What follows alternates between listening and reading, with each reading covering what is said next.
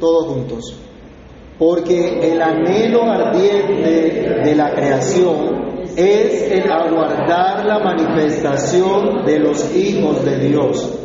Porque la creación fue sujetada a vanidad, no por su propia voluntad, sino por causa del que la sujetó en esperanza porque también la creación misma será libertada de la esclavitud de corrupción a la libertad gloriosa de los hijos de Dios.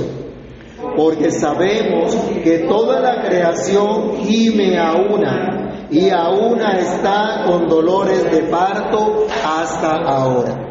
Amado Padre que estás en los cielos, en el nombre de nuestro Señor Jesucristo, te damos muchas gracias porque una vez más podemos acercarnos a ti, podemos acercarnos a meditar en tu verdad, en tu palabra, y te rogamos, Señor, que en tu buena voluntad nos dé la gracia de conocer, de entender tu voluntad agradable y perfecta, que nos dé la gracia, Señor, de ser iluminados hoy por tu Santo Espíritu para atender al llamado que nos haces a través de tu palabra. Señor, por favor, que tu palabra corra y sea glorificada que tu palabra haga lo que tiene que hacer en cada uno de nosotros para la gloria de tu santo nombre. Te necesitamos, Señor, y rogamos que en tu bondad, en tu misericordia, nos conceda ser edificados, exhortados y consolados por tu palabra. En el nombre del Señor Jesús te damos gracias. Amén. Pueden tomar asiento, hermanos. La gloria venidera que en nosotros ha de manifestarse es tan maravillosa, hemos dicho ya, que es el evento más esperado, que es el evento por el cual la creación clama de manera ardiente.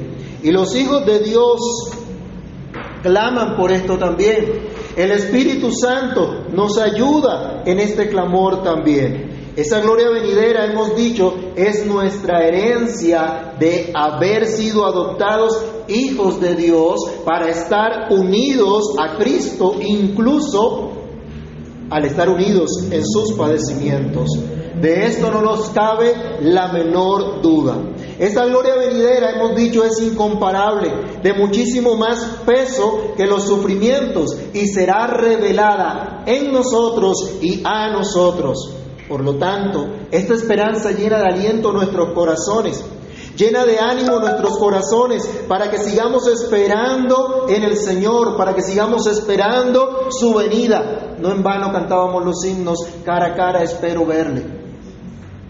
Porque anhelamos esta gloriosa venida de nuestro Señor y el impacto de esta gloria de Cristo que será revelada en nosotros y a nosotros será tal que causará un gran cambio universal. La misma creación en medio de la cual vivimos va a experimentar esta transformación, este cambio. Este mundo como lo conocemos hoy, con sus limitaciones, con su deterioro, será completamente transformado. Y este es el anhelo de la misma creación, nos está diciendo el apóstol Pablo. Así que consideremos en esta oportunidad el anhelo de la creación. Así titulamos nuestra reflexión el día de hoy. Y en primer lugar debemos hablar de una grande expectación. Nuestro texto arranca diciendo, porque el anhelo ardiente de la creación es el aguardar la manifestación de los hijos de Dios. Definitivamente, hermanos, es muy útil usar el sentido corriente de las palabras a menos que el contexto del autor directamente nos digan otra cosa. Así que debemos entender esta palabra creación en el sentido natural que podemos escuchar y entenderla como el conjunto de las criaturas o como un comentarista Hendrickson dice, la creación animada e inanimada que no goza de raciocinio. Luego entonces estamos ante una figura literaria que por aquí están estudiando llamada personificación. Esta figura literaria consiste en atribuirle a las cosas o animales atributos o facultades humanas. Este no es el único caso de las escrituras que nos habla de, este, esta figura, ¿no? Vamos a leer, por ejemplo, Salmo 96 del 11 al 12. Salmo número 96, versículos 11 al 12.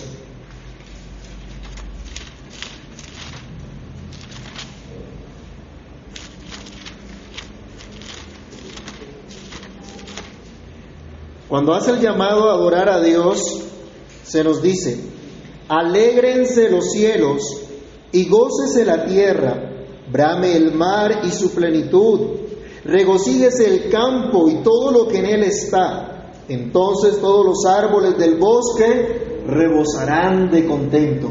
¿Pueden imaginarse un poquito de, de, lo que nos está hablando eso? ¿De la figura que nos da esto? ¿Se pueden ustedes imaginar a los árboles dando palmadas o regocijándose o sonriendo? Bueno, los árboles no sonríen, ¿cierto? Los árboles no tienen manos para dar palmadas de aplauso.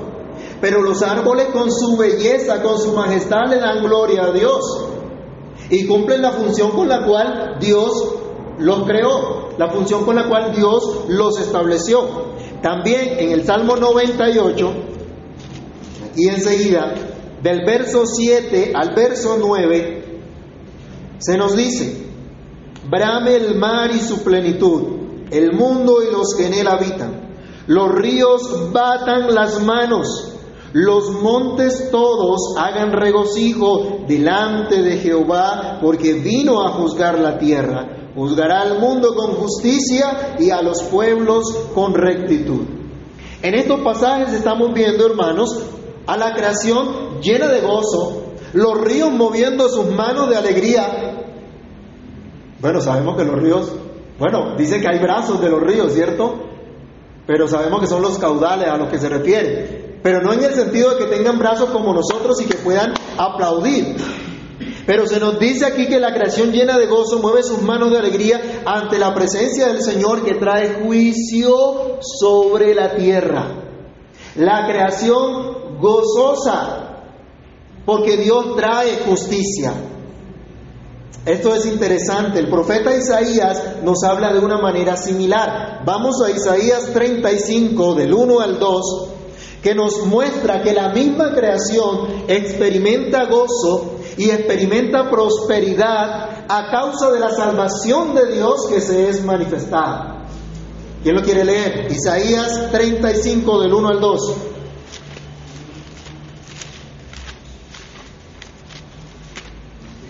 Se alegrarán el desierto y la soledad, el yermo se gozará y florecerá como la rosa, florecerá profu- profusamente y también se alegrará y cantará con júbilo, la gloria del Líbano le será dada, la hermosura del Carmelo y de, y de Sarón.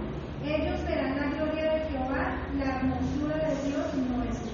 Toda la creación en regocijo pleno por la presencia de nuestro Salvador, por la presencia de nuestro Dios, por la obra de Dios de venir a salvar a los suyos, de venir a librar a los suyos. Ahora, en la carta del apóstol Pablo a los romanos, se usa este recurso también y se nos dice que la creación está a la espera de algo que la creación tiene un anhelo ardiente, dice Pablo, porque el anhelo ardiente de la creación. Me gusta mucho esta traducción. Esta es una frase que nos da la imagen de alguien que está estirando la cabeza, mirando si viene algo, si viene alguien, a la expectativa. ¿Alguna vez ha estado en el campo esperando que alguien llegue y de pronto se levanta la cabeza hacia el horizonte esperando algo. O bueno, cuando uno tiene problemas de, de los ojos, esperando el bus, tiene que estirarse bien, ¿no? Para, para alcanzar a mirar. Pero aquí la imagen, la figura es de esa expectativa, de ese, como si, como si alguien se estuviera estirando la cabeza para ver algo, para esperar algo. Hermanos, no podemos pensar en una mera personificación tal como las que encontramos en las fábulas. La Biblia es la palabra inspirada de Dios, es la palabra de Dios. Así que nos, quiere decir algo mucho más grande de lo que en una fábula se hace con una personificación. Debemos pensar entonces en qué es lo que Dios nos quiere decir con esto. La palabra del Señor nos está diciendo que la misma creación va a ser impactada, que la misma creación va a ser transformada, a tal punto que es como si la creación misma se llenara de gozo, se llenara de felicidad, aunque sabemos que son sentimientos o facultades que tenemos solamente nosotros. La palabra del Señor entonces nos está diciendo que esta creación un día va a ser liberada de la servidumbre y de la frustración que causa el pecado. El pecado ha traído frustración incluso a la misma naturaleza, a la misma tierra. Más adelante veremos en Génesis lo que nos dice al respecto.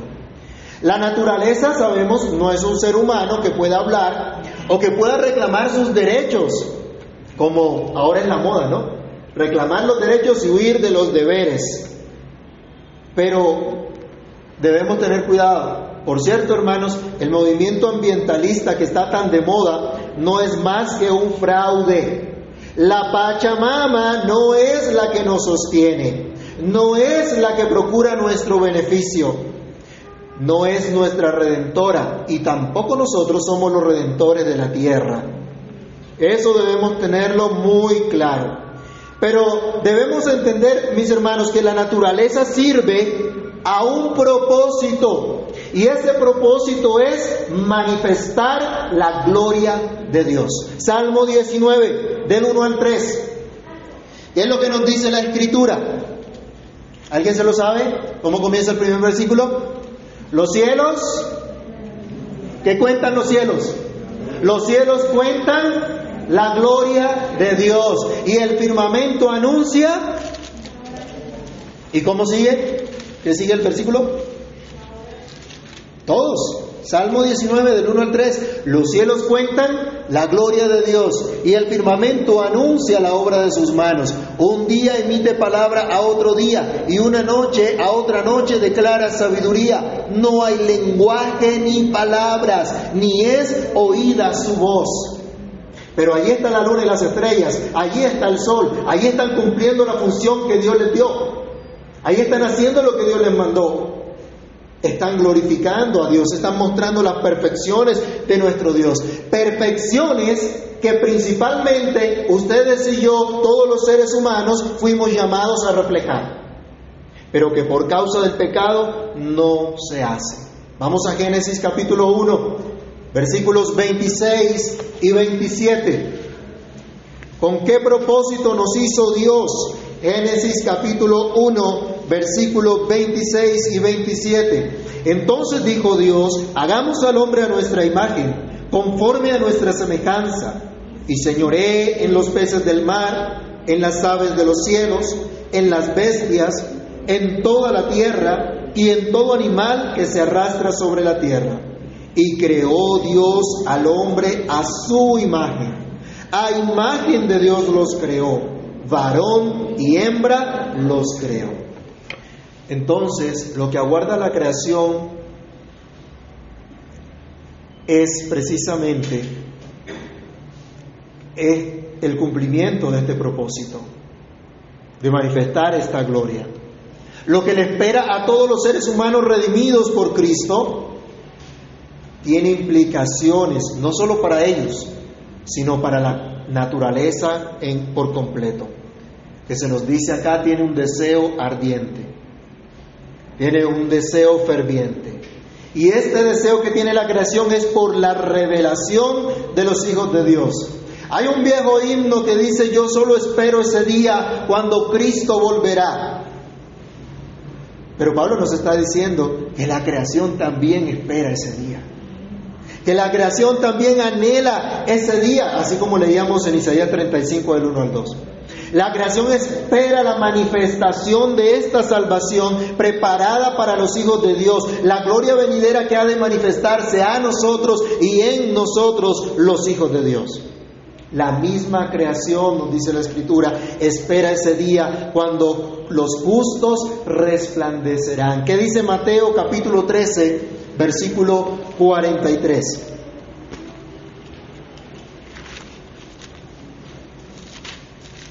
Mateo 13, 43.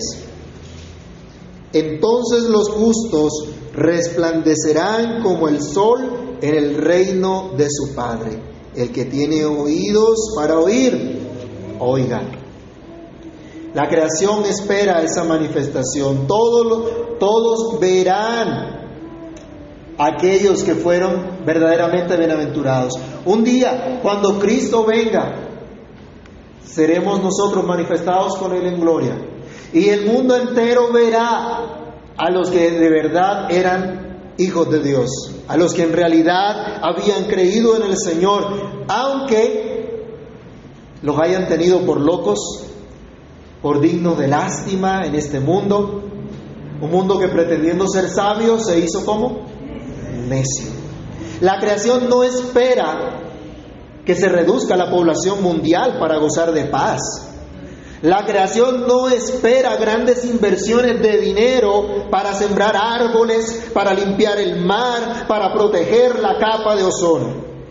La creación espera la revelación de los hijos de Dios, de la gloria que vendrá a los hijos de Dios lo cual traerá gloria también a la creación misma, porque la creación misma será librada. Y este es nuestro segundo punto. La creación también será librada de esclavitud. Dice el apóstol Pablo, porque la creación fue sujetada a vanidad, no por su propia voluntad, sino por causa de aquel que la sujetó en esperanza, porque también la creación misma será libertada de la esclavitud de corrupción a la libertad gloriosa de los hijos de Dios. La creación espera ese día de la liberación de los hijos de Dios.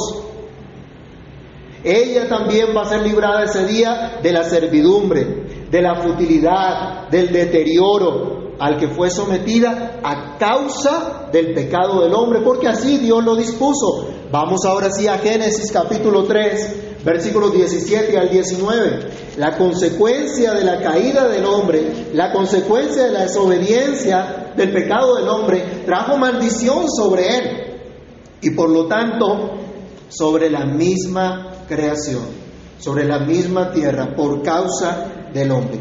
Génesis capítulo 3, del verso 17 al 19.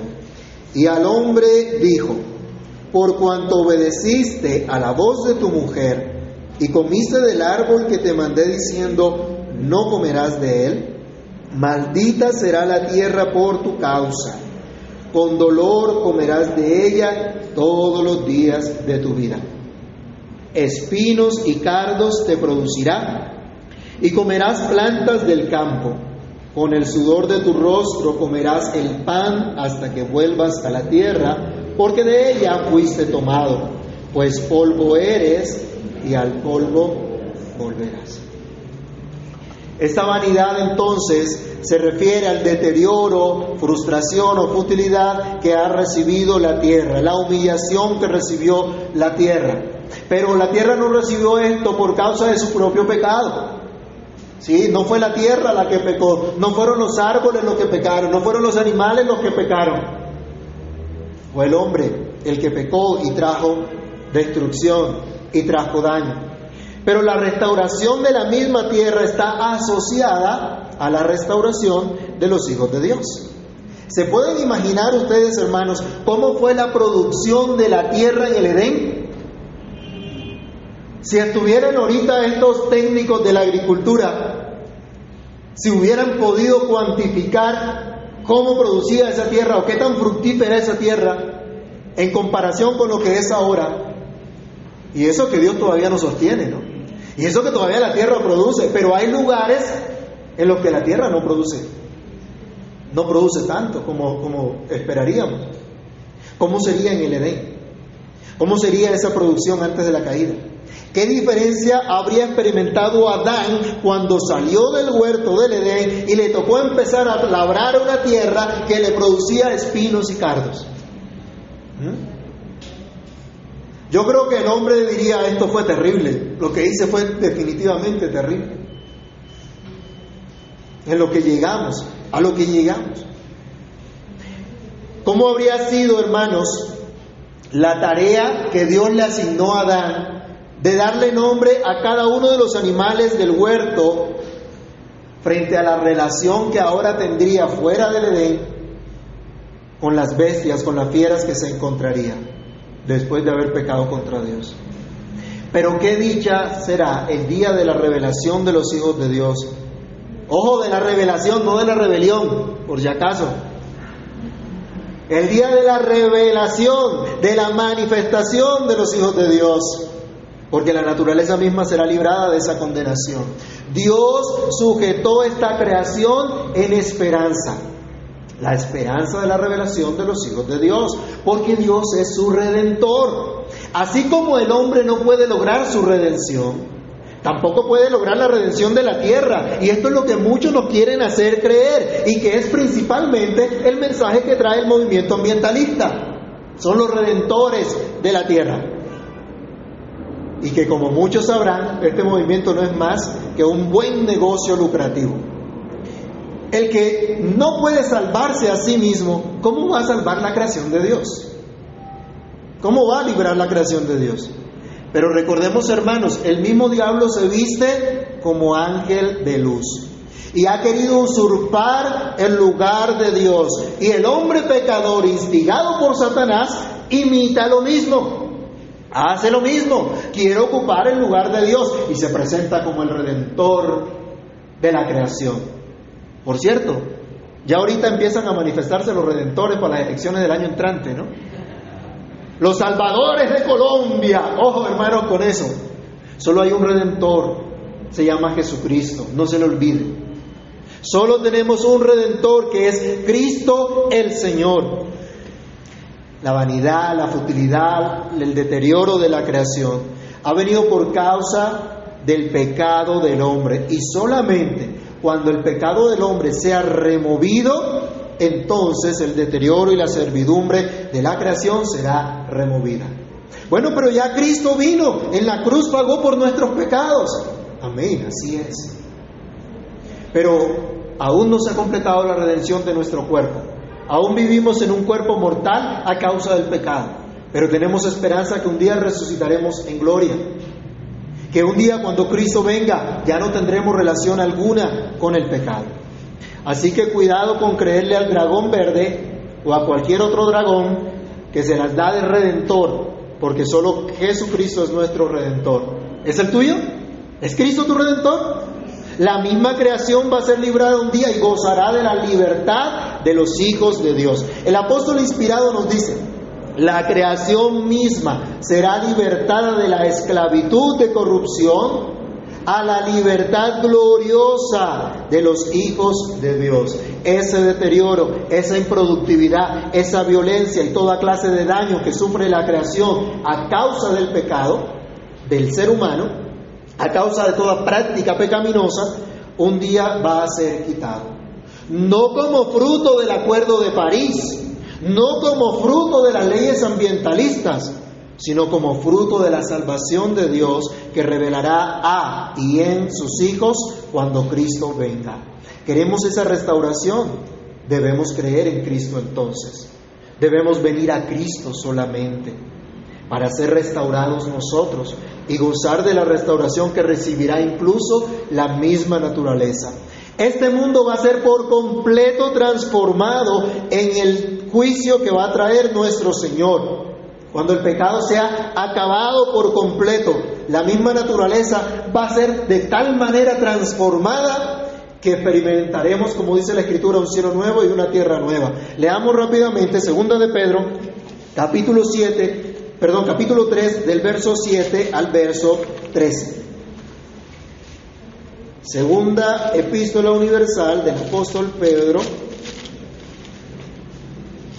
capítulo 3 del verso 7 al verso 13.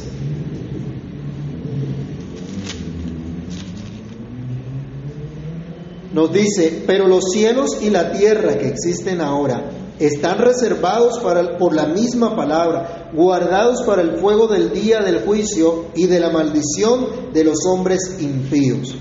Mas, oh amados, no ignoréis esto, que para, el Señor, para con el Señor un día es como mil años y mil años como un día. El Señor no retarda su promesa según algunos tienen por tardanza, sino que es paciente para con nosotros, no queriendo que ninguno perezca, sino que todos procedan al arrepentimiento.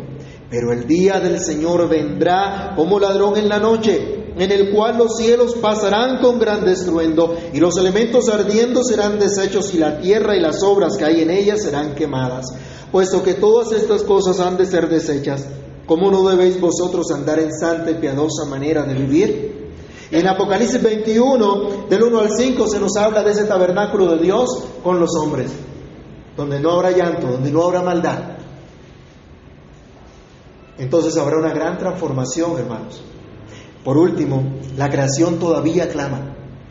La creación aún clama. Se nos dice en este pasaje que la creación todavía gime esperando este día de la revelación de los hijos de Dios. Termina Pablo el versículo 22 diciendo, porque sabemos que toda la creación gime a una y a una está con dolores de parto hasta ahora, con gran dolor como dolores de parto. Se ilustra entonces la condición del estado actual de la naturaleza como una gran aflicción, como un dolor intenso, como el de las mujeres cuando están en trabajo de parto. ¿Alguna aquí le ha tocado?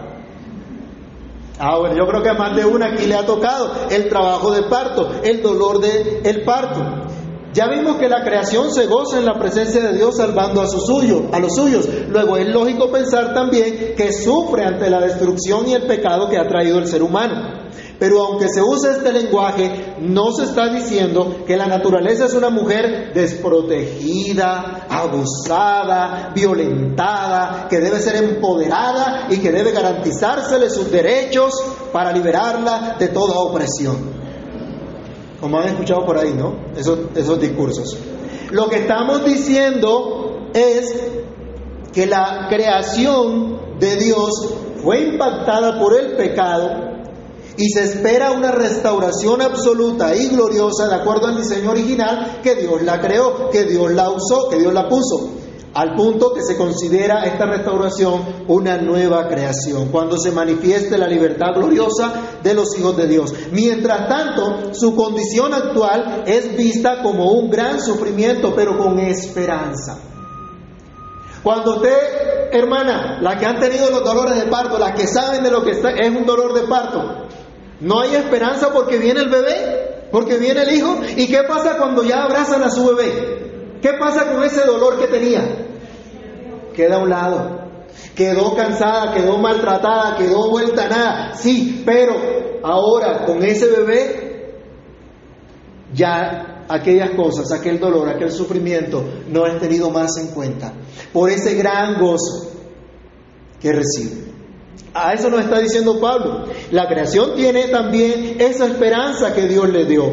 Al menos, hermanos, esto es lo que, lo, que pasa con las mujeres que, que, han dado a luz, que han tenido este trabajo de parto, al menos las que no han sido afectados todavía, eh, las que no han perdido todavía sus afectos naturales.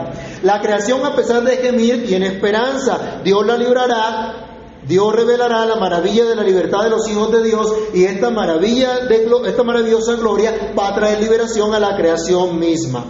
Esa es la esperanza de la creación. ¿Cuál es la tuya? ¿Cuál es tu esperanza?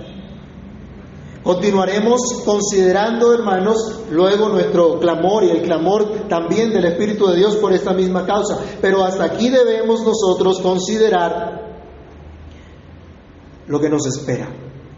Y esa restauración gloriosa que espera también a todo lo que Dios ha creado. Por último, vayamos a Isaías capítulo 6, versículo, perdón, Isaías capítulo 11, versículos 6 al 9. Y miremos lo que espera la transformación gloriosa que habrá en toda la creación. Y cómo lo veía el profeta Isaías. Isaías capítulo 11, del versículo 6 al versículo 9.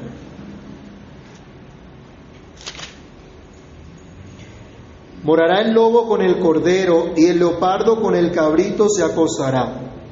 El becerro y el león y la bestia doméstica andarán juntos y un niño los pastoreará. La vaca y la osa pasarán, sus crías se echarán juntas y el león como el buey comerá paja y el niño de pecho jugará con la cueva del áspid, y el recién destetado extenderá su mano sobre la caverna de la víbora. No habrá mal ni dañará en todo mi santo monte, porque la tierra será llena, llena del conocimiento de Jehová, como las aguas cubren la mar. Toda clase de violencia, toda clase de maldad será desarraigada por completo. Y en nuestra nueva condición que tendremos, como hijos de Dios y en estos cuerpos glorificados, como hemos hablado también, no habrá semejanza alguna a pecado. La creación misma será liberada. ¿Qué efecto debía causar esto en la iglesia de Roma? Imagínense un momento que ustedes estuvieran con los hermanos allá en la iglesia de Roma y que acaban de escuchar estas palabras del apóstol Pablo diciendo que la creación sujeta a vanidad será libertada el día que se manifieste la liberación de los hijos de Dios. Bueno, ¿y qué con eso? ¿Y qué nosotros con eso? Si la creación misma guarda esta manifestación, ¿cuánto más ustedes y yo como hijos de Dios? ¿Cuánto más nosotros los redimidos debemos esperar eso? Debemos aguardar eso. Debemos mantener esta esperanza. Como les decía la semana pasada, hermanos, había una anciana que cantaba, el mundo no puede ser mi hogar. Y ustedes y yo debemos decir lo mismo, el mundo no puede ser nuestro hogar. No nos podemos acostumbrar a este mundo como todo lo que tenemos. Este mundo un día pasará. El que hace la voluntad de Dios permanece para siempre. Mis hermanos, la gloria venidera que en nosotros ha de manifestarse es el anhelo ardiente de la creación, no la ley ambientalista, no la destrucción de toda la humanidad por medio de la reducción de la población mundial, ya sea con métodos anticonceptivos, con la práctica del aborto, la eutanasia, el rechazo del matrimonio, que ya no quieren tener hijos, o la ideología de género y hasta por los virus asesinos. El anhelo de la creación es ver la libertad gloriosa de los hijos de Dios, que también va a traer libertad a la misma creación.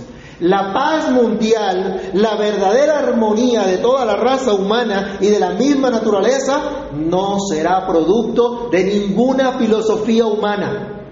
No será producto de la obra del ser humano como tal.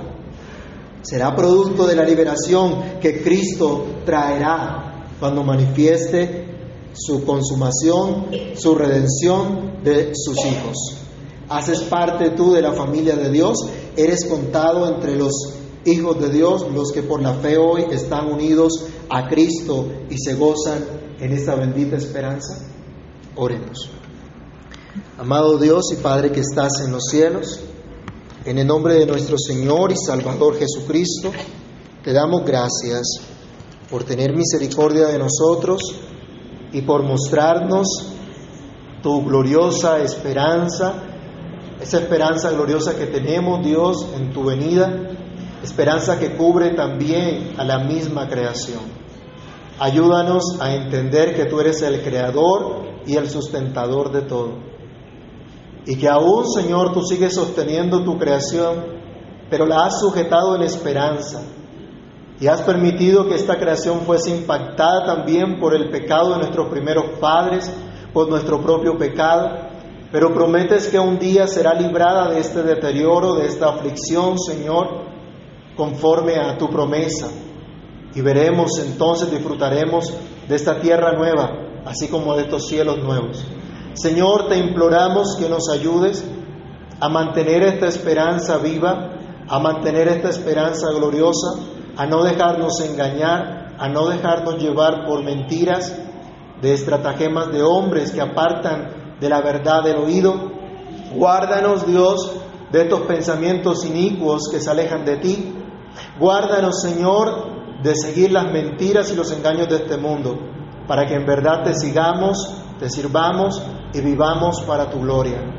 Permite, Señor, que podamos tener este convencimiento y esta verdad clara en nuestros corazones y que anhelemos esta venida gloriosa, esta venida maravillosa de nuestro Salvador, cuando entonces nuestros cuerpos serán redimidos también y unidos a nuestra alma con un cuerpo glorificado, te, te alabaremos, bendeciremos tu nombre para siempre y disfrutaremos de lo que tú, Señor, has preparado para los tuyos.